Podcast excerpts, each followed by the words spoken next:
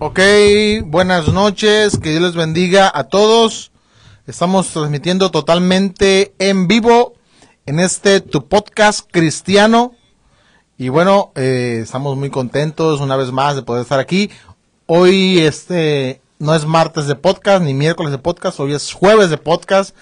Tenemos un, un día diferente del día de hoy, pero bueno, este Dios sabe por qué, ¿verdad? Hoy tenemos un invitado especial que viene desde la desde las este, tierras prometidas de la Ciudad de México, ¿no? Del Estado de México, ¿verdad?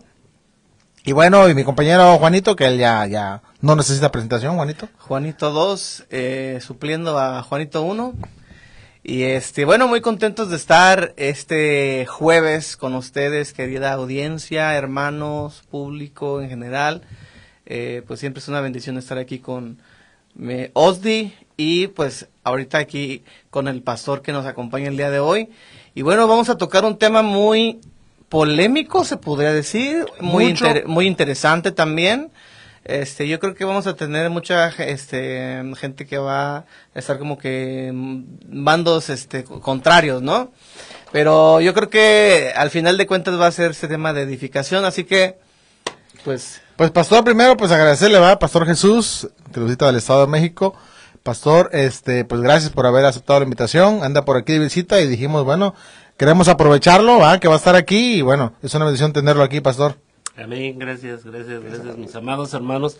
Pues venimos exactamente como dice el, el hermano Ozzy, ¿verdad? Venimos desde el Estado de México, casi a fronteras de Tizayuca Hidalgo. y pues bueno, este, para mí es un honor estar aquí con ustedes en este día. Qué bueno. Como ya lo vieron, ¿verdad? Este, Juanito, el tema que vamos a hablar es acerca de los diezmos y las ofrendas. Este tema tan controversial, lo decía Juan, porque desde los tiempos antiguos, pastores, ha sido un problema y en la iglesia un debate eterno, ¿verdad? Donde que si se debe de diezmar, que si no se debe diezmar, que si se debe ofrendar, no se debe ofrendar.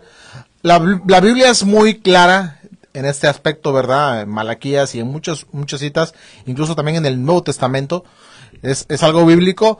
Pero vamos a hablar de, de de uh, cómo a veces se malinterpreta o cómo a veces se le da un mal uso a esto de, de, las, de los diezmos y las ofrendas. Y bueno, eso hace que a veces pues a los cristianos, no me van a dejar mentir, nos tienen como que, ay, esos te quitan tu dinero, los cristianos ya te lavaron el coco, ya te van a vaciar el bolsillo. Nos mm. tienen mucha gente en ese concepto, sí. cuando realmente no es así. Se dan los casos, dicen por ahí, ¿no? Que pagan, ¿qué? Justos por pecadores. es, es cierto, ¿no? Pastor, este, de entrada, vamos a entender primero para la gente que sabemos que hay gente que no es cristiana y que ve el podcast también, lo hemos encontrado. Este, ayúdanos, pastor, a definir lo que es el diezmo para nosotros los cristianos y lo que es la ofrenda. Amén. Bueno, eh, quiero hacer mención bien claramente, ¿verdad? Porque como decías tú, ¿verdad? Desafortunadamente, un poquito más, eh, eh, en este tiempo, el diezmo o la ofrenda la hemos la hemos, porque digo así, ¿no? La hemos malinterpretado y desafortunadamente se ha ocupado mal.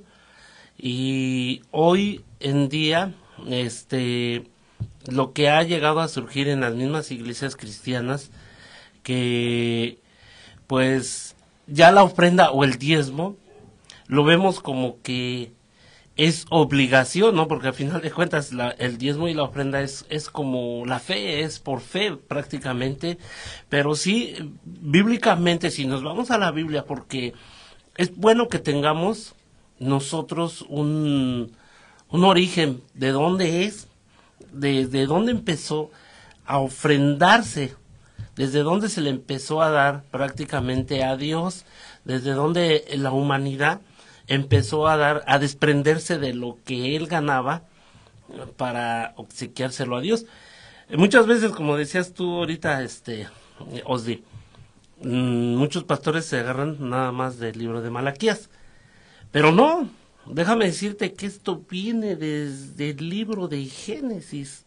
Y sabemos que el libro de Génesis, la palabra, este, Génesis quiere decir comienzo o inicio. Entonces desde ahí, desde el comienzo y desde el inicio, empieza a ver ese acto de ofrendar, no tanto como a lo mejor un diezmo, ¿verdad? Porque lógico no se manejaba en ese entonces, en, en Caín y Abel no se manejaba dinero. Pero quiero dar esta pequeña cita de rápido nomás para que porque yo yo tengo que fundamentar todo conforme a la palabra. Claro, yo como pastor no porque yo yo debo de saber lo que debo lo que estoy hablando y todo fundamentado a la palabra de Dios. Entonces si alguien a mí me dice bueno tú por qué pides esto bueno, porque desde aquí, desde el comienzo de la palabra de Dios, se llevaba a cabo. Y dice ahí la Biblia, en, en el libro de, de, de Génesis, este, desde el 15, 4, dice, luego vino a él palabra de Jehová diciendo, no te heredaré esto, sino un hijo tuyo. Perdón, perdón, estoy mal. Perdón, eh, estoy mal. Es que se me movió mi Biblia. dicen por ahí, a todos los pastores. A todos les pasa, a todos les pasa. Y dice ahí la Biblia, perdón, en el libro de, de Génesis 4, cuando está hablando de Caín y de Abel, dice, y aconteció andando en el tiempo que Caín trajo del fruto de la tierra una ofrenda a Jehová, y Abel trajo también de los primogénitos de sus ovejas, de lo más gordo de ellas. Y miró Jehová con agrado a Abel y a su ofrenda. Entonces aquí está hablando una ofrenda que vio buena y otra ofrenda que vio mala. Dice en el 5, pero no miró con agrado a Caín y a la ofrenda suya. Y se, y se ensañó Caín en gran manera y decayó su semblante. Entonces Jehová dijo a Caín, ¿por qué te has ensañado? ¿Y por qué ha decaído tu semblante? Si bien hicieres, no serán ensañados, y si no hicieres bien, el pecado está a la puerta con todo esto. A ti será su deseo, y tú te enseñorearás de él. Entonces aquí está hablando sobre las ofrendas que se dan. Muchas veces al ser humano siempre mm, le podrás tocar todo, pero en cuestiones de las finanzas es algo que siempre vamos a defender. Quiero hacer mención de esto. Eh, fuera de este espacio, en algún momento yo estaba comentando, hoy en día el pueblo de Dios, así lo digo, casi la mayor parte de, pueblo de Dios, vivimos en una miseria, lo digo así, en una miseria, porque nosotros mismos queremos darle a Dios no lo que le corresponde, sino lo que a nosotros nos conviene dar porque porque nos duele la verdad dar lo que sabemos que le corresponde al Señor. Aquí en esto estamos viendo sobre la ofrenda. Por eso decía hace rato bien claramente, a lo mejor en ese entonces todavía no había una moneda, no había un sueldo, ¿no? Pero todo esto lo, lo podemos ir ya viendo con calma que sí, verdaderamente, hasta donde decía hace rato, nuestro hermano hasta el libro de Malaquías. Y si tú te das cuenta, en este tiempo, este, ya había un pequeño, porque dirán ustedes, bueno, y en ese entonces, ¿por qué ellos daban esa ofrenda? Si ustedes se dan cuenta, desde que fueron expulsados, que fue expulsado Adán y Eva, eh, automáticamente ya nomás Dios les dio una ordenanza y hubo un silencio de parte de Dios. ¿Sí? Entonces, remontémonos nosotros. Los aztecas hacían ofrendas para sus dioses. Los mayas, los, los egipcios, y todos aquellos ofrendaban algo a su dios. O sea que también nosotros tenemos un dios que yo le doy y él me da. Esto es prácticamente como un pacto que estamos haciendo con nuestro dios. ¿Sí? ¿Es correcto? ¿Bonito? Pues sí, sí, es, muy interesante creo que deberíamos de, de adentrarnos un poquito más en, en, en, lo que la Biblia dice acerca de, del diezmo, ¿no? Por ejemplo, pastor, este, corríjame si estoy mal, pero eh, conozco que el, origen del diezmo eh, originalmente eh, empezó con el patriarca Abraham, cuando él entregaba los diezmos, o entregó el diezmo, mejor dicho, a Melquisedec. Melquisedec. Entonces, de ahí se empieza a tomar esa, pues esa ordenanza de los diezmos, ¿no? Amén, exactamente. Pero, como dijiste tú hace rato, amado hermano, bueno, las ofrendas, y, y lo vamos a mencionar, porque a final de cuentas ellos daban de lo mejor. O sea, porque, ¿qué es, ¿qué es una ofrenda y qué es un diezmo? Yo siempre lo he dicho. A mí me es más fácil en la iglesia ofrendar que diezmar. O sea, son cosas diferentes, Así es. diezmar y ofrendar. Amén. Y te voy a decir por qué. Porque en el libro de Malaquías dice una palabra que dijo Dios, eh, este, perdón, Malaquías le decía a Dios, eh, cuando Dios le decía que toda la nación le habían robado. Y le preguntaba a Malaquías, ¿y en qué te hemos robado? Y dice una palabra bien clara, dice, en mis ofrendas y mis qué? Y mis... Eh, Entonces mencionando. ¿Lo, lo, lo podemos leer? Sí, es, es Malaquías capítulo 3, versículo 9 en adelante. Dice, malditos sois con maldición, porque vosotros, la nación toda, me habéis robado.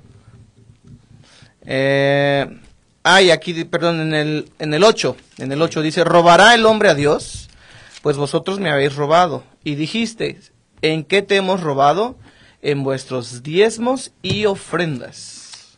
Eso está en Malaquías capítulo 3, versículo Amén. 8 y 9. Amén. Eh, Ahora quiero ser bien exacto. Ahí dice, porque es lo que muchas veces, muchos pastores luego no entendemos o, o, o deformamos o no sabemos entender la palabra.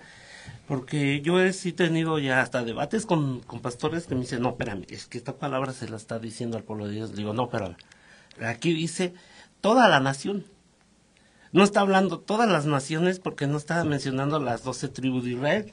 Ese es, el, ese es el, el contexto que muchos quieren agarrar, que esto es una ordenanza para las doce tribus de Israel. Pero aquí, si te das cuenta, no está hablando de todas, está hablando de toda la nación. ¿Y cuáles son todas las naciones? Prácticamente los que conocemos de Dios. Porque esto es una ley que le está mandando Dios al pueblo de Dios que somos nosotros, que conocemos de Dios. ¿Ya me entendiste? Eso es para nosotros. Entonces, eh, ahí te está hablando de las ofrendas, del diezmo. Yo creo que a todos nos ha llegado a pasar. Porque hasta a mí me ha llegado a suceder. Así traigas la cantidad que sea de dinero, eh, sea chica, sea grande, y cuando tú no cumples esa área, no sé por qué, pero así como te llega tu dinero, se va. Y luego hay veces que tenemos poco y nos rinde. ¿Pero por qué? Porque ahí dice la Biblia, ¿quién se está tragando tus finanzas? Sí, sí, dice, sí. ¿quién? El devorador. ¿El devorador de qué? De tus finanzas, porque luego muchas veces tenemos mucho dinero y si no ya caíste en salud, en Sí. problemas, deudas. Dice el versículo 11 de ese mismo eh, capítulo, dice, reprenderé también por vosotros al devorador y no os destruirá el fruto de la tierra, ni vuestra vid en el campo será estéril, dice Jehová de los ejércitos. Amén. Ahora, ahí hay un reto que te hace Dios, ahí donde, donde está diciendo más adelante. Dice, probadme en esto. Y dice ahí lo que Él te promete que va a ser para ti.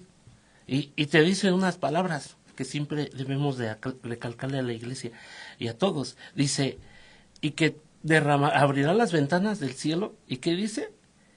Y habrá Derramar bendiciones hasta que, sobreabunden. hasta que sobre abunde. y abunde.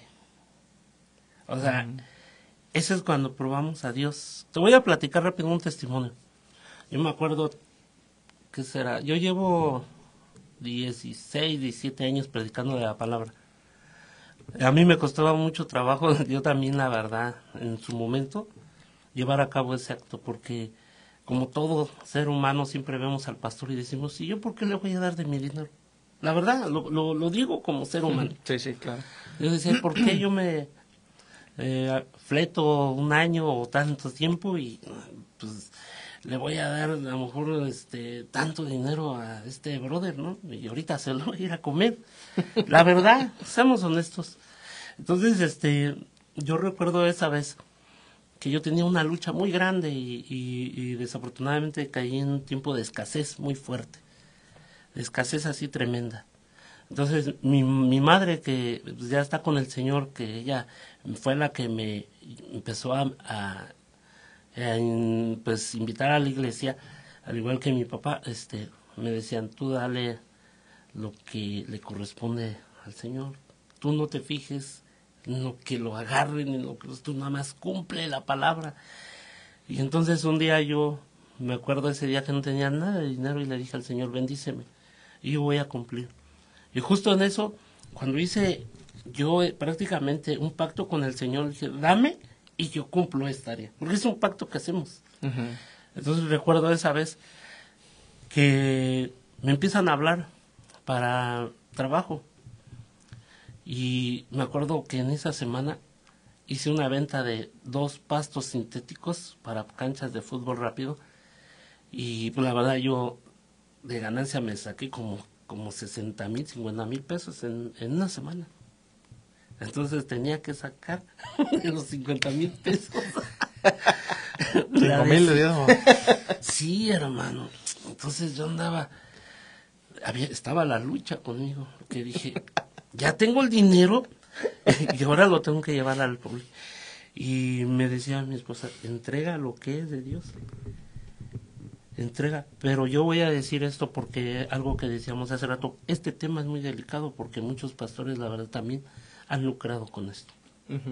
Porque yo vi mi pastor cómo era y él, una persona, pues la verdad, así lo digo, muy ambiciosa, que pues la verdad en el lugar donde se, se él, él estaba predicando ya no existe esa iglesia, nada se desbarató. Todos diezmaban, ofrendaban, era muy bendecido ese varón. Y pues todavía no se iba ni la gente y echándose en las bolsas el dinero así. Y, y siempre hablaba de que tenía deudas y le, le ayudaban todos. Entonces yo creo que eso fue lo que a mí a lo mejor me, en mi, en mi persona estaba la lucha.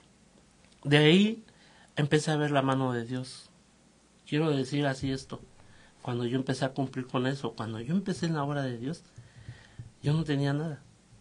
Cuando me empecé a meter en la obra de Dios y empecé a cumplir, yo llegué a tener hasta dos autobuses dueño de ellos, de turismo, a tener cosas que ni siquiera en mi mente pensé que iban a llegar en mis manos.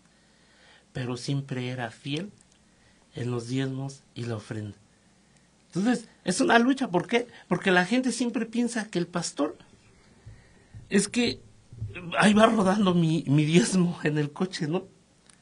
Es que lo que se está comiendo es mi diezmo. Bueno, la Biblia dice bien claramente para quién eran los diezmos o para quién eran las ofrendas. Sí lo dice bien claramente. Porque Dios le da una ordenanza a Moisés y le dice bien claramente para quién le correspondía esa parte. Ok.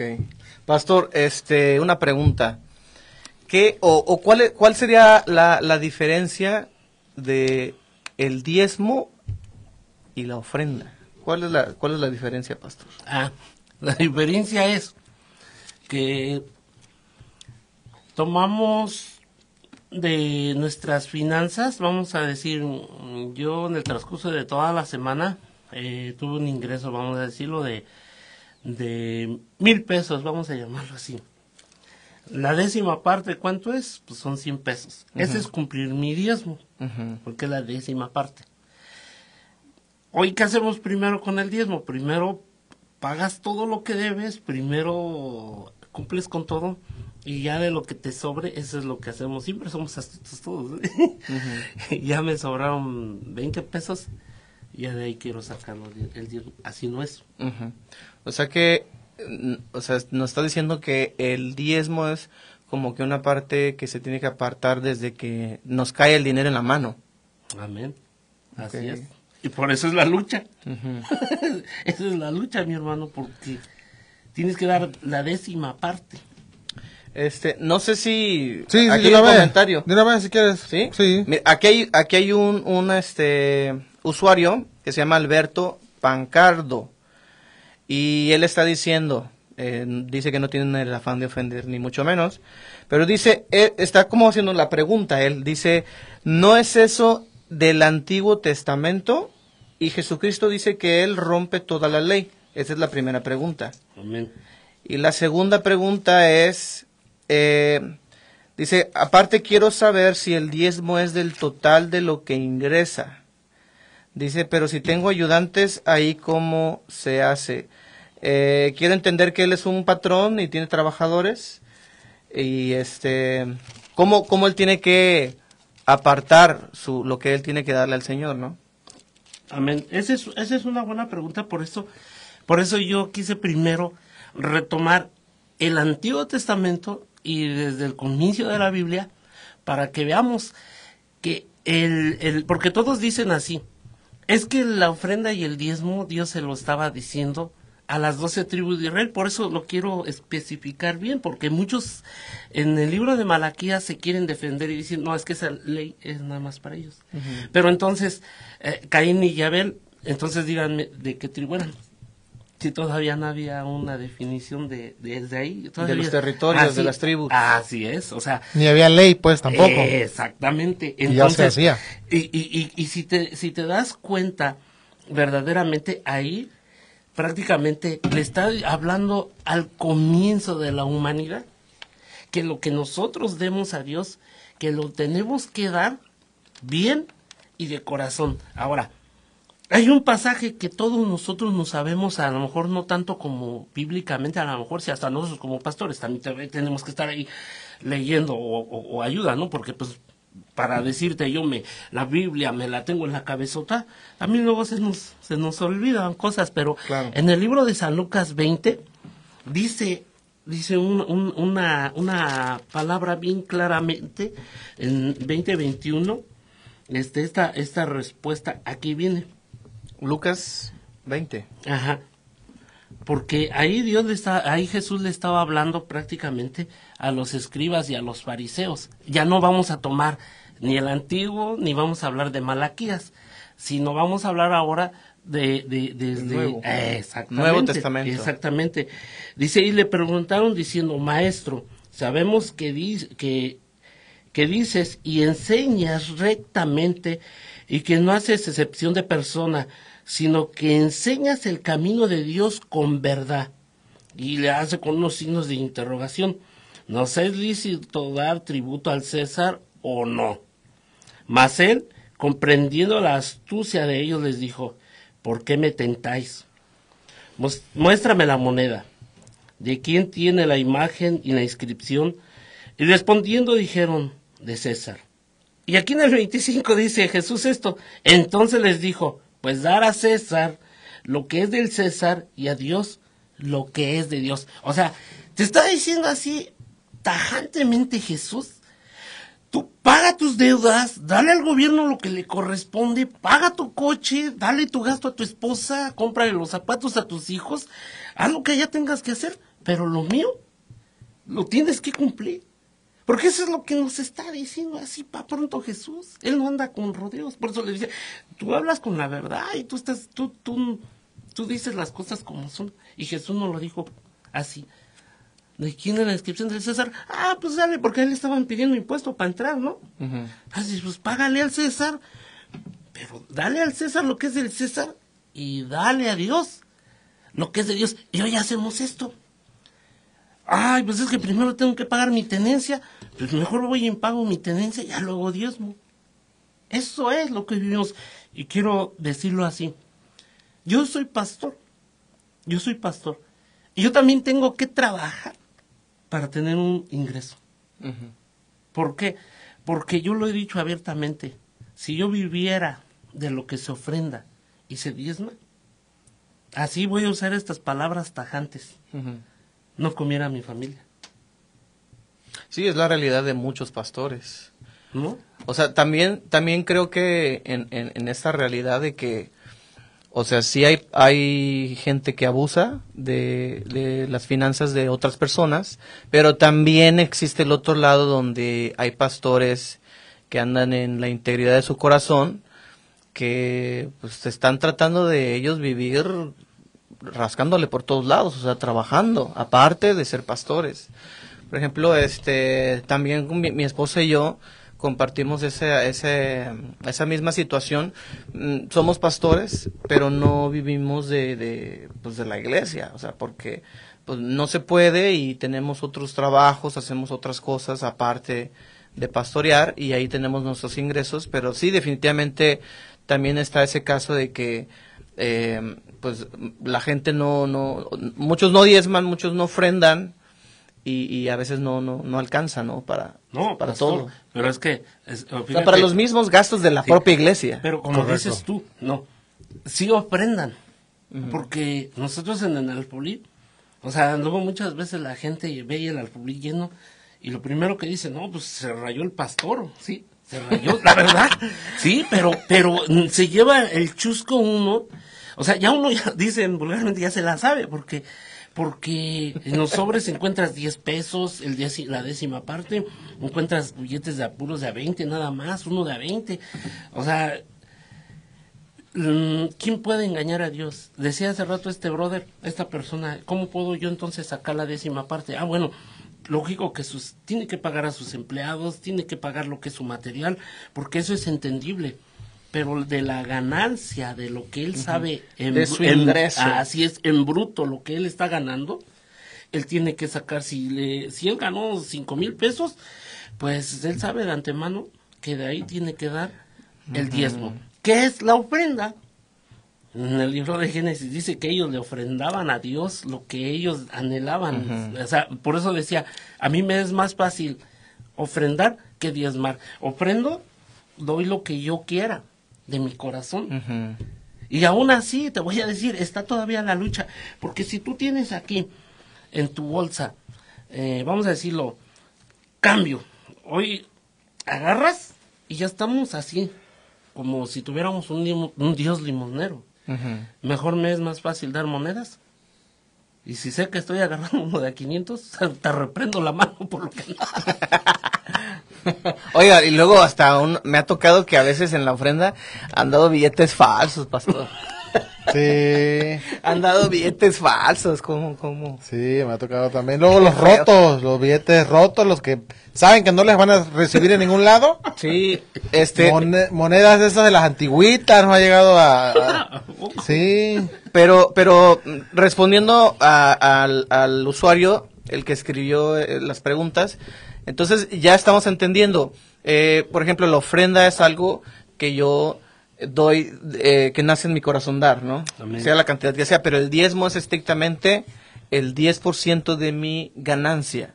Por ejemplo, Alberto, si tú estás este, viendo el podcast aún, eh, tú dices que tienes empleados y me parece que tal vez tengas una empresa. Entonces, este, pagas tu nómina, pagas, como dice el pastor, pagas tu, tu, tu, tu material, tu materia prima, y ya lo que queda para ti de manera personal, para ti, para ti, para tu familia, de ahí tú sacas el diezmo. Sí, a mí me gustaría, hoy, hoy tenemos este, muchas redes, todos tenemos casi, yo creo ya hoy en día, un teléfono inteligente. Eh, investiguen en qué es o qué fue el dueño de la este, colgate, las pastas de dientes. Eh, investiguen ahí y él fue una persona que al principio le empezó a dar la décima parte a Dios, cumplió con su diezmo. La Colgata es una empresa que está en más de, si no me equivoco, 200, no sé cuántos países, con un éxito, porque él, en todo lo que sacan del testimonio del dueño, el dueño, él ya no vive, pero los que están ahora y a cargo todavía lo hacen. Él siempre dio, eh, le prometió a Dios que, que si lo bendecía con esa empresa, este, él le iba a cumplir con su décima parte que le correspondía para Dios. Y, y tú dirás, bueno, ¿y a quién se lo daba? Bueno, él se lo daba a lugares donde se capacitaban este misioneros, este siervos de Dios que llevaban la palabra a otros lugares. De ahí eh, dio el dueño de la Colgate que Dios lo bendecía y ya no se conformó dando el 10, sino le daba el 20 y luego le dio el 30, luego dio el 40, llegó a darle hasta el 90 y ahora el que se quedaba la décima parte era el dueño de la Colgate y aún así Dios lo bendijo grandemente. Wow. Sí, este, pastor, eh, ahorita que estaba diciendo esto de primero dio el 10, luego el 20, el 30 y así. O sea, no es que nos tengamos que detener solamente por el 10%. O sea, eh, i- incluso he escuchado comentarios de algunos otros pastores de que por ejemplo, había más ofrendas. O sea, el, el, el judío o el israelita no daba nada más el diezmo y, y, su ofrenda. O sea, ellos daban muchas ofrendas, había muchos tipos de ofrendas, ¿no? Amén. Lo que decías tú hace rato, mi hermano. Bueno, nos vamos a meter un poquito al tema, este, en lo que conocemos nosotros con los judíos. Lo voy a decir así como están. Los judíos a nosotros como cristianos o a la humanidad luego nos tiran bien duro, pues así como mediocres la verdad. Mm. ¿Por qué, mi hermano? Nunca vas a ver un, un judío, un verdadero judío, en la miseria. Las mejores empresas, las mejores joyerías, las mejores zapaterías, los mejores negocios que puedas ver, no nada más en nuestro país de México, sino en todo el mundo, son los judíos. ¿Y por qué? Porque ellos cumplen, como lo dijiste tú, conforme a la ley de parte de Dios. Eso viene en el libro de Números 18, cuando Dios le empieza a decir, empieza a decir Dios prácticamente a Moisés sobre las ofrendas, sobre los diezmos en el libro de Números 18, 5, 6, ahí habla sobre las ofrendas, también habla sobre las primicias, porque ahí sí Dios le está hablando bien claramente, en el 18 también, 8, 13, ahí también habla sobre las primicias y para quién deberían de ser porque muchas veces decimos, bueno, y ese dinero en automático, ¿quién se lo queda? O sea, sí, porque al final de cuentas, ¿qué es? Bueno, yo vuelvo a repetir, yo voy a decir esto, y, y, no sé, espero no me vayan a dar pamba aquí mis hermanos, ¿verdad? Pamba cristiana. Yo eh, decía hace rato el pastor, muchos ignoran la, la, vida de los pastores y pensamos que, que el hecho de que nos trasladamos es porque nosotros tenemos dinero o porque tenemos un carro piensan que, no, hombre, pues el pastor tiene dinero y no es así, tal al grado que yo lo voy a decir y, yo lo digo así porque para que reflexionemos como iglesia. Yo como pastor tengo que trabajar hoy en día como por, porque no me cuidé de una operación de una hernia inguinal lado lado derecho, tenía que trabajar todavía porque yo todavía tengo que mantener a mi esposa y a mi hija. Ahora ya me afecté del lado izquierdo y ahora ya se me hizo la, la hernia del lado izquierdo. Eh, mm, de este sábado al otro tengo que ir ya para que me den la, la cita. Ya el día de, ¿De la operación. De la operación. Y tú pregúntame, Pastor, ¿cuenta usted con, con, algo ahorita? No cuento con nada, cuento con la fe de Dios. Pero eso nunca nos preguntamos. ¿Qué, qué hay detrás sí, claro. de todo esto? Porque vemos, y les decía hace rato, y le tiramos siempre al siervo de Dios. Sí lo hay, porque sí, desafortunadamente hay muchos, como decíamos hace rato, muchos pastores que trasquilan la verdad, así lo digo, a la iglesia. Por ejemplo, pastor, eh, conozco un caso eh, de, de una iglesia donde el pastor em, toma los todos los diezmos y, por ejemplo, o sea, si... Él lo toma para él pero si hay otros gastos, pues a ver cómo, cómo los, los pagan. Ahí, ahí cómo, cómo se hace, eso está, está correcto o qué piensa usted sobre eso. Pero a ver, ¿cómo? Del... Sí, por ejemplo, levantan los diezmos y las ofrendas y todos los diezmos, que son casi siempre más que las ofrendas, pues las agarra todos, el, todos los diezmos el pastor y como que dice, como, como que es una actitud de yo tomo lo mío y los gastos de la renta, luz, agua, pues ya ahí ustedes arréglenselos como puedan. Ah, ya. Bueno, vamos a, vamos a ver esto, qué es lo que pasa, ¿no? Si hay iglesias que son iglesias muy fuertes, muy grandes, la verdad que se levantan muchísima bendición. Y, por obvio como que es ridículo que el pastor todavía les va a pedir este que paguen esos gastos. Yo creo que ahí sí, así lo voy a decir, se vuela la barda del cielo. la verdad, ¿no? Porque eso ya es una ambición. O sea, ve a la congregación que tiene una necesidad y el primero que se hace como que no se dio cuenta es el pastor. Eso es lo que decía. Desafortunadamente hoy, por unos, pagan otros. Pagamos todos, la verdad. Pero no todos estamos cortados de la misma tijera. Así es. O sea, el que, el que verdaderamente es temeroso de Dios sabe lo que tiene que hacer. Del diezmo se tiene que sacar el, la décima parte todavía, el pastor tiene que sacar el diezmo del diezmo. Sí. O sea, de ese diezmo él todavía tiene que sacar el diezmo del diezmo. Sí, o sea, una, una iglesia, eh, hablando como colectivamente, ¿no? Una iglesia también tiene que diezmar. ¿no? Porque si no, entonces, ¿de dónde se salen los gastos, hermano? O sea, eh, si nosotros vemos entonces la realidad, la iglesia la conformamos todos, no nada más es el pastor. La palabra iglesia es una comunidad prácticamente, no es algo religioso, o sea, es una comunidad de personas. Claro. Entonces, esa comunidad, si estamos rentando un lugar, por obvio que todos debemos de participar. Y algo que yo quiero hacer esto, yo siempre lo he dicho desde el púlpito. A ver, yo cuando yo no conocía del Señor, y a mí me llegaban personas y mm, no falta quien que quiero que seas el padrino de cerveza para los 15 años de tal, tal, de mi hija, de mi sobrina, ¿sí o no? Y por querer dar bien, aunque no lo tuvieras en el momento, si no cuenta con 10 cajas o 5 cajas. Yo te pongo el vestido, yo te pongo... Aleluya. Y la verdad, y no, no, no nos, o sea, aunque nos dolía, pero lo hacíamos. Hoy es al revés. Hoy pedimos algo para dentro de la iglesia, por eso decía hace rato, le decía apenas a una hermana, hermanita, ahora sí les voy a pedir el apoyo a que me operen. Le digo, porque ya están armando, calla, ya, le digo, y ahora yo quiero que me apoyen al pastor porque ahora lo necesita, porque verdaderamente me urge, o sea, vulgarmente el intestino se me sale. Le digo, ahora yo quiero que inviertan en mí. Le digo, ¿y qué creen? Yo no se los voy a pagar. Yo no se los voy a pagar. Entonces, ¿qué es ahí o qué es lo, cómo, lo, lo, vamos a, a manejar ahora, hermanos? Lo que usted me decía hace rato, mi hermano, del diezmo, forzosamente el hombre o la mujer que esté dentro de la iglesia tiene que sacar lo que le corresponde también a Dios. Y nosotros como pastores también tenemos que diezmar. O sea, el diezmo del diezmo, como quien dice, ¿no? Así es. Sí, el pastor también pues tiene que diezmar, ¿no?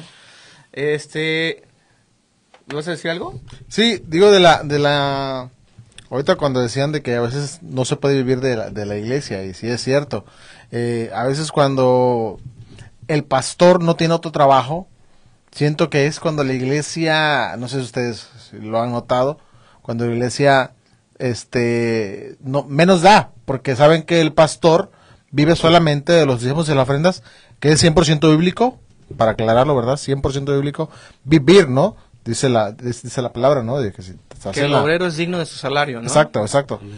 Pero me he dado cuenta que es un común denominador que si saben que el pastor tiene otro trabajo, tiene otra fuente de ingreso, como que la iglesia diezma un poquito más, ofrenda un poquito más, porque sabe pues de que pues el pastor pues no se lo va a gastar, según la iglesia, ¿no? Digo, y ese también es un, un error que se comete, ¿no? Cuando la iglesia da y piensan que dan el dineral y piensan que los pastores se hacen ricos, pero no saben todos los gastos que, que, que una iglesia tiene, ¿verdad? También hay que decirlo. ¿Para qué se usan los diezmos y las ofrendas? Es para los pastores, claro. Mucha gente vive de los diezmos y las ofrendas, pero bueno, también se paga mantenimiento de la iglesia, se paga agua, se paga luz, estoy hablando del caso personal, este, se pagan los, los, instrumentos, ¿verdad? Todo lo que es el mobiliario, el internet, el equipo de audio, de sonido, de video, también se compra cloro, se compra jabón, se compra papel de baño, entonces son una de gastos.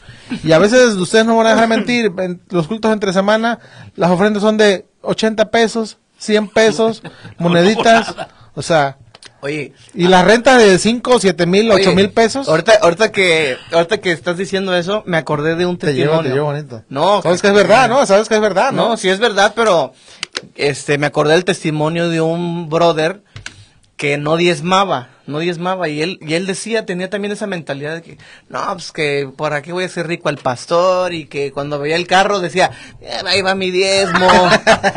Bueno, resulta que... Muchos de eso creen, ¿eh? No, sí, sí, sí. Pues resulta que este brother, este, se empieza a involucrar en el servicio de la iglesia. Estoy hablando de una iglesia grande, una iglesia grande. Este, de miles de personas. Entonces, eh, eh lo meten al área de los baños, de los baños. Él comienza a servir los baños. Entonces, él comienza a ver todo lo que se gasta en los baños papel, el, el, este, el aromatizante, el cloro, el fabuloso. Estamos haciendo comercial aquí de, productos, no, pero se empieza a dar cuenta de todo lo que se gasta, cómo la gente va al baño. Sí. Cómo la gente va al baño y va al baño y va antes del servicio, durante el servicio, después del servicio. Y el gastadero de agua y un montón de cosas. Y llega con el pastor. y le dice, pastor, dice, ahora sí voy a diezmar. Y el pastor dice, al pastor dice, no, pues, de seguro le llegó este algún mensaje acá de- bien machín que habré compartido. Dice, pues no, no, no, no me llegó ningún mensaje, simplemente he visto la barbaridad que se gasta en el baño, dice. Así que yo voy a diezmar de ahora en adelante porque veo que se necesita. Y, y, y eso es agarrar conciencia, o sea, la gente yo creo que de repente se le va la onda de que en sus congregaciones eh, eh, déjense de, de la familia pastoral. O sea, hay una renta que pagar, hay gastos que cubrir y bueno, mil de cosas, o sea, muchos gastos. Y entender que, que no es su, porque a veces es mi dinero, como decías tú, ¿no? Mira, el pastor se compró eso con mi dinero. Digo, también hay que entender, ¿verdad? El pueblo tiene que entender que no es dinero nuestro. Dice la Biblia, de lo recibido de tu mano, o sea, es un dinero que Dios te dio, de eso te damos, o sea, aparte que el diezmo ya no nos pertenece, o sea, entender esa parte de que no es dinero, no es dinero nuestro, pues es algo que le pertenece a Dios. Claro, ¿no? dijera que el, este, lo que se da ya no se quita. ya lo diste, ya no es tuyo. Claro, y, y, vuelvo a repetir, y lo digo bien claramente, sí nos, es un área, créeme, eh, yo soy uno de los pastores que yo en, en el transcurso de todo el año hablo nada más dos veces sobre este tema en la iglesia. ¿Por qué? Porque uno lo dice precisamente para que el pueblo no esté amarrado en la miseria y que el devorador esté comiéndose nuestras finanzas.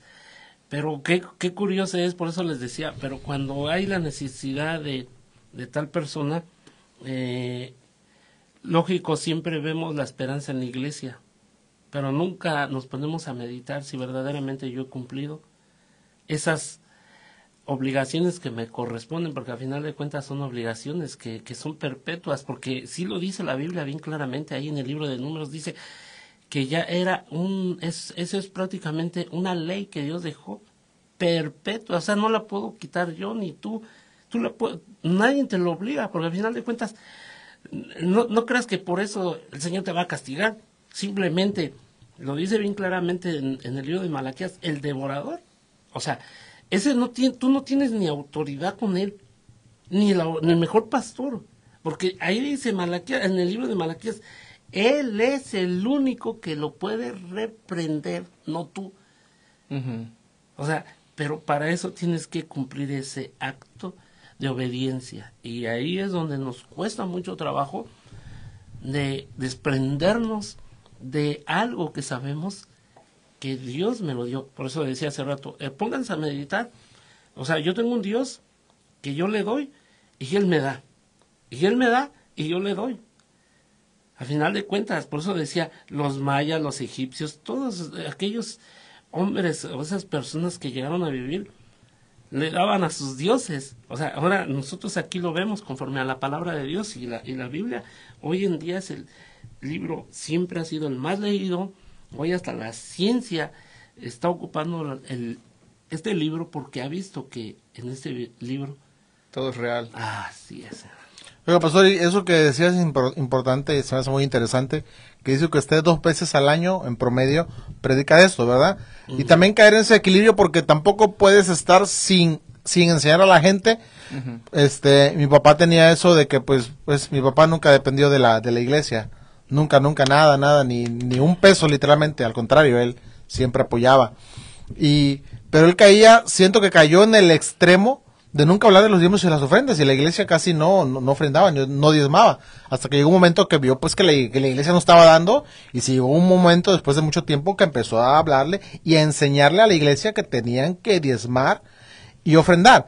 Digo, a veces también caemos en los dos extremos, ¿no? En- para que la gente no se sienta, para que la gente no sienta que le estás exigiendo, que nada más quiere su dinero, pues mejor no le toca el tema pero también hay que hay que eh, retomar la importancia que es que la iglesia sea enseñada en esto, ¿verdad?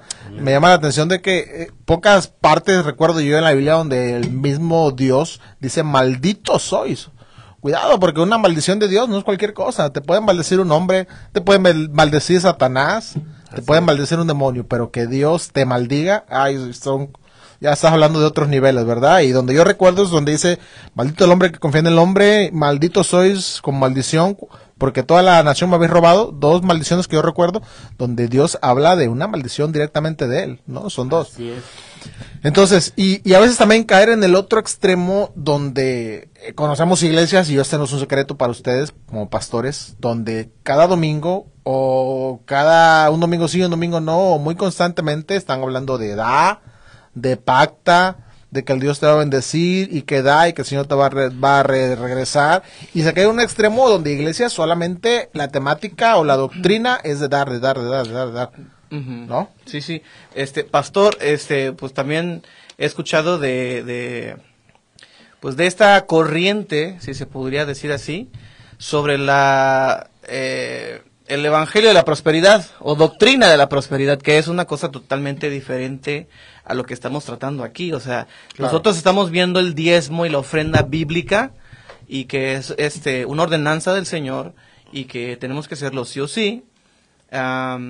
Pero también hay, como lo decimos, eh, gente que se va a otros extremos y que ya eh, las finanzas se vuelven el mensaje central o principal de la iglesia o del ministerio y eso pues no es muy saludable, que digamos, ¿no? A ver, yo quiero, porque eso, ese tema que están diciendo es algo exactamente que hay que poner bien en, en claro. Y te lo digo a ti si tú me escuchas. El que ofrendes o diezmes, o no lo hagas, o si lo hagas, eso no te va a llevar al cielo. Eso grábatelo. Eso no es una, una regla que haya puesto el Señor como para que tú tengas entrada Salvación. libre. Así es, así no viene la salvación. Eso es porque a mí me conviene hacerlo porque viene prácticamente algo que a mí me promete Dios. Eh, eh, entonces, por eso es que lo tengo que hacer. Decían hace rato que eh, eh, los temas que estaban mencionando, yo les voy a platicar algo. Yo cuando empecé en mi ministerio en el pastorado, yo la verdad duré como tres, cuatro años. Yo no hablaba de ofrendas ni diezmos. ¿Por qué? Porque yo les dije hace rato, yo vi cómo fue la, la persona que en su momento fue mi pastor.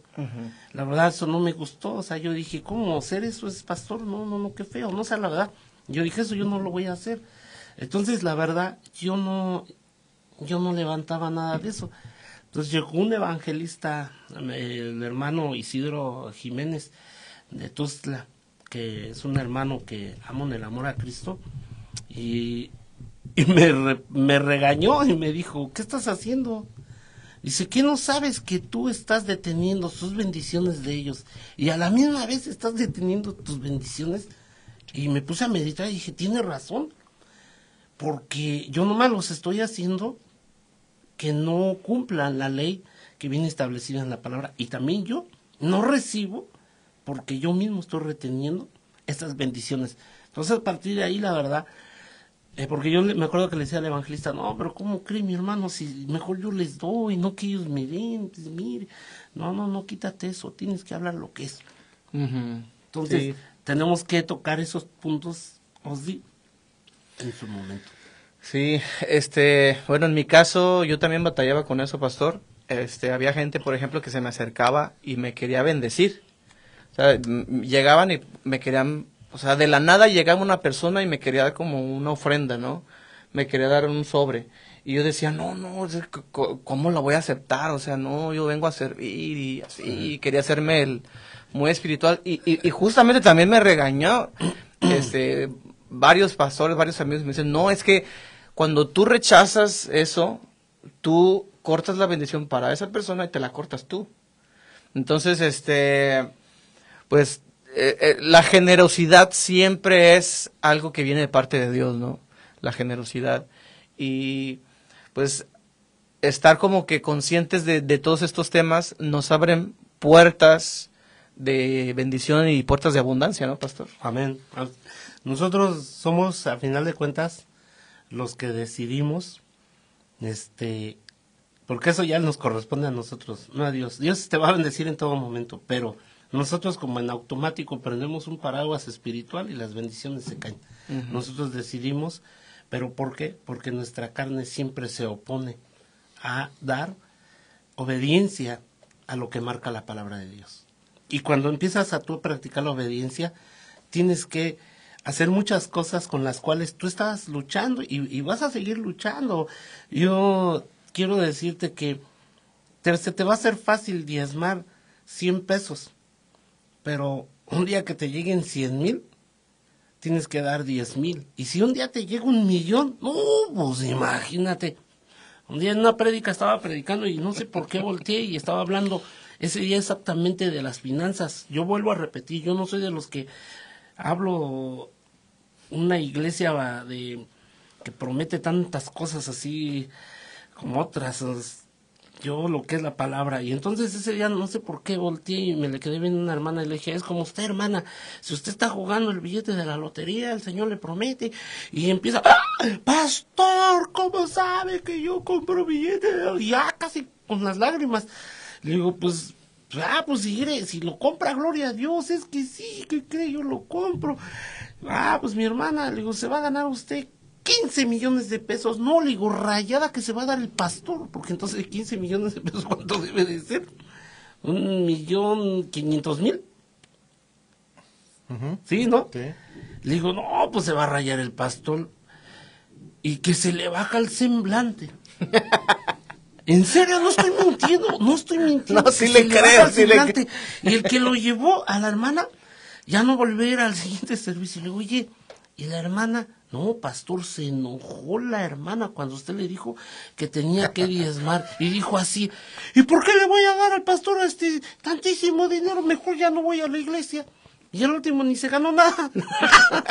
o sea, fíjense cómo desde ahí, en, verdad, eh, nos duele eh, desprendernos de lo que a final de cuentas, como dice la palabra, desnudo salí del vientre de mi madre y desnudo volveré. No me voy a llevar nada, nada, ni siquiera una un diente de oro que tenga, pues nada, nada. Es más, ni como dice esa canción, no sé si quién la cantó, que dijo que el día que se muera le, que se va a llevar un puñado de tierra, pues ni el puñado de tierra, porque de eso fuiste formado.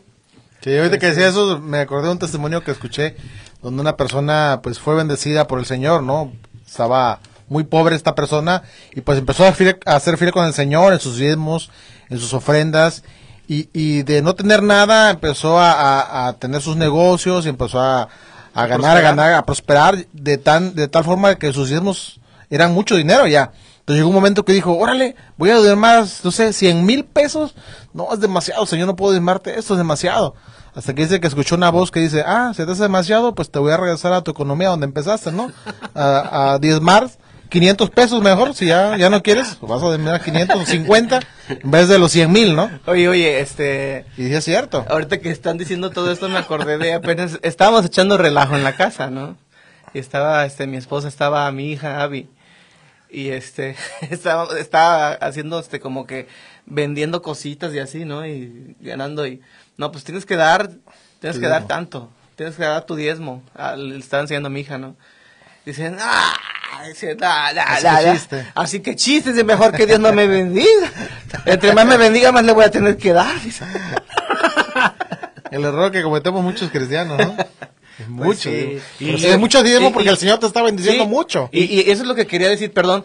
O sea, eh, que des mucho dinero no quiere decir que se estés dando íntegramente tu diezmo. Así es. Y, yo quiero decir esto, porque la Biblia dice que Dios no se complace en los insensatos que prometen y no cumplen. Dice, mejor cumple. Entonces, ¿qué, ¿por qué digo esto? Porque eh, a mí como pastor, uy, a mí ya me han dado aviones, barcos, casas, coches, perros, de todo. Mm. O sea, pero no me lo dan de palabra. ¿Se lo profetizan? Ajá, no, no me lo profetizan. No falta el hermano que, pastor, es que le voy a dar esto, este carro es para usted, ¿no? Que es que esto. Y, y desafortunadamente, ya cuando lo tienen, por eso les digo que la verdad, no, hombre, como, no sé si es el codo, que, o sea, la verdad, dice por ahí un espíritu agarrado, no sé qué, pero la verdad, no cumplen. Y, y sí llegan las bendiciones con ellos, y la verdad, así como les llegan, pues, Oye, a, a, mi esposa un día en la iglesia llegó un brother y le dijo, yo siento de parte de Dios, pastora, sembrarle esta computadora. y se la dio. Espérate, pero como a los dos días o al día siguiente, no me acuerdo, dice, pastor, este, ¿me podía regresar la computadora? Oye, tu esposa ya con el Face abierto ahí el Messenger. Deje cierro mi página y ya. Oye, me la imagino. Ya formateada. ¿qué, qué funda le voy a comprar a mi computadora? Pues a mí, a mí apenas, apenas Ay, esto fue. manchado, ¿sabes? Apenas puesto Se de- manchó. de- si si lo estás viendo, te manchaste, bro. Etiquétalo. Oiga, a, a mí apenas me pasó esto. Voy a escribir su nombre aquí. Un bro, un brother que, que viene de, pues de allá, es, más mexicano que el pulque, ¿verdad? Pero viene de allá de Estados Unidos este brother y pues, presume mucho que fue anduvo discípulo de este Gigi Ávila y que quién sabe qué. Entonces llega un día ahí a mi taller y pues la verdad yo tengo el, el pues prácticamente el terreno nada más así pues hay un cuartito de, de tantitas láminas del de desperdicio de las que han salido de los camiones. Entonces, este, se queda viendo y me dice, él es un pastor y me dice, pastor, el Señor me dijo ahorita que la traila que tengo allá que me traje de Estados Unidos, que es tuya. Y me le quedo viendo, le digo, cálmese. No, no, no, espérate. Es que esa traila, o sea, es una como casa remolque. Ese es para acá. Le digo, a ver, hermano, cálmese, le digo, porque a mí me han prometido el Titanic, el Concorde, le digo, no, hombre, helicópteros, centenarios. No, entiende que esto es de parte del Señor. Ah, bueno, dije, no, pues sí le creo, y es un pastor.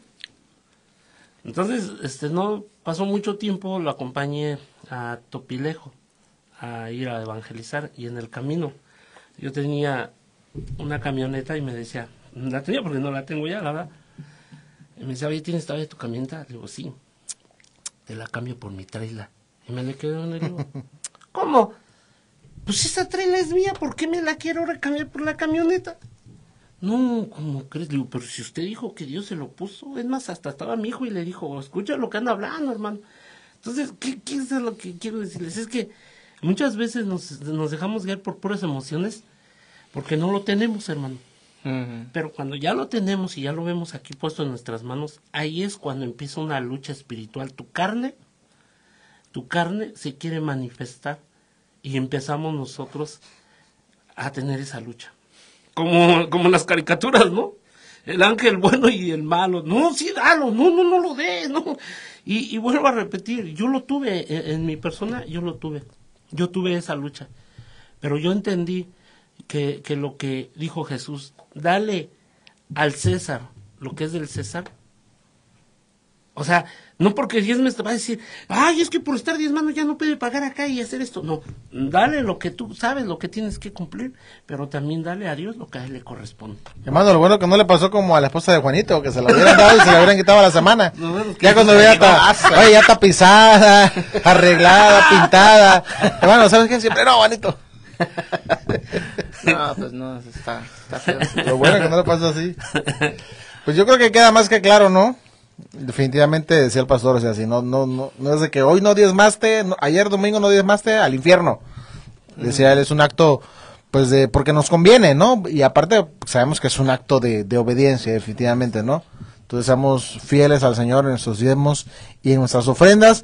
Sobre todo que el ofrendar y diezmar, como está en Malaquías, ¿verdad? Malaquías 3, trae una bendición, ¿no? Dice, y verás y recibirás una bendición, y habla de una bendición sobreabundante, dice, apretada, remecida, rebosante. O sea, habla de una bendición este, sobreabundante. Entonces, Rete hermosa, Es rete una- sí. preciosa.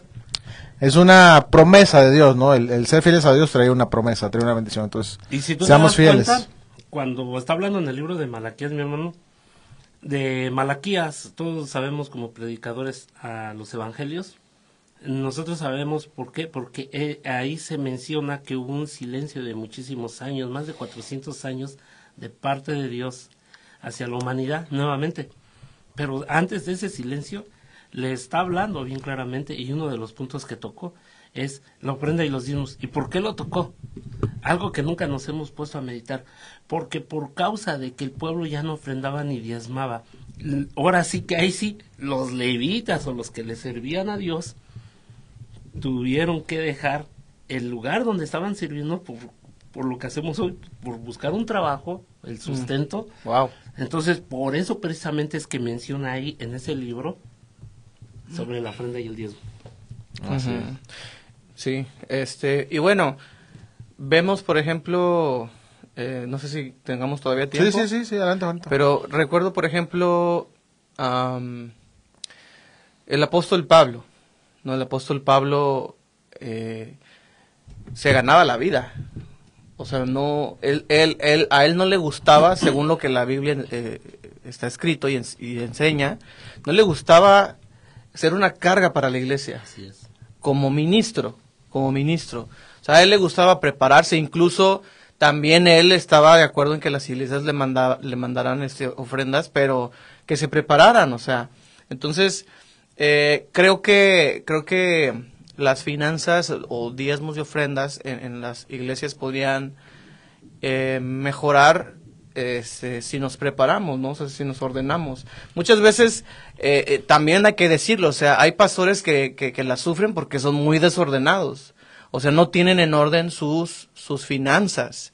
Entonces, este, creo que si queremos una iglesia saludable, hablando de finanzas, tenemos que ponernos en orden, ¿no? Y, y aprender a administrar, ¿no? Así, Así es, así es. Correcto, Juanito, correcto. Bueno, yo creo que ha quedado más que claro, Pastor, este, algún consejo, algún, este, una recomendación final Pues- antes de cerrar. Yo creo que como recomendación es lo único que les puedo decir, cumplan lo que marca la Biblia. Porque eso no lo escribí yo, ni mi tío, ni mi abuelito, ni tú, sino que está escrito en la Biblia y la Biblia ya es un libro que tiene muchos años y que hasta este día sabemos que es la verdad. Y, y que vuelvo a repetir, te voy a decir como dice en el libro de Malaquías, dice, le dice, probarme en esto. Y si hablamos de ofrendas y diezmos y las primicias, mis hermanos, necesitamos, yo creo que nos aventamos aquí un buen ratotote y tenemos de dónde, de dónde escarbar, desde el antiguo, el nuevo, de donde le quieras dar vuelta, la Biblia habla sobre la ofrenda y el diezmo. Así es. Totalmente. Bueno, pues tuvimos un podcast diferente, ¿verdad? Quizá un poquito menos de interacción, ya que lo hicimos en día diferente y en un horario diferente. Pero bueno, lo importante de las redes es que el video ahí queda, ahí quedaba el video y bueno, ya la gente lo va a poder ver una vez subido, ¿verdad? En las diferentes plataformas. Y este, la semana pasada los invitamos a un concierto, queremos volverles a invitar, si lo estás viendo, antes de la fecha del 22 de abril, ese es este sábado 22 de abril del 2023, sábado 22 de abril 2023, a las cinco y media de la tarde en Acapulco Guerrero, eh, en el auditorio del Parque Papagayo al aire libre. Los que son de Acapulco saben dónde es. Este sábado nos vemos, los esperamos ahí. Va a ser un concierto de mucha bendición donde nos vamos a gozar, nos vamos a alegrar en el Señor y que no te puedes perder. Juanito, 5.30 de la tarde. Vamos a tener también otra banda invitada, ¿no? la banda Revelación, Uf, papá. No, esos esos son tremendos. tremendotes. Este, sí, sí, recuerden que es este próximo sábado, este sábado de esta semana, o sea, pasado mañana, ¿no? Pasado mañana. Pasado mañana, bueno, dependiendo de cuándo vean este programa, pero si lo estás viendo ahorita en vivo, es que como queda en YouTube, queda en Facebook, queda en Spotify, puede que lo escuchen en el 2026. no vayan a llegar al, al parque papá. Y faltó Bueno. por mencionar. 22 de abril totalmente 2023. Gratis. Ah, gratis, gratis, gratis. Totalmente Totalmente. gratis. La verdad que sí, no, no te lo vayas a perder. Este, si te gusta mucho la música, puedes llevar a toda tu familia. Es un evento totalmente familiar. Y bueno, pues ahí nos vemos el sábado a las 5.30 en el Parque Papagayo. Así es. Que Dios les bendiga a todos. Nos vemos la próxima semana. Bendiciones. Chao. Bendiciones.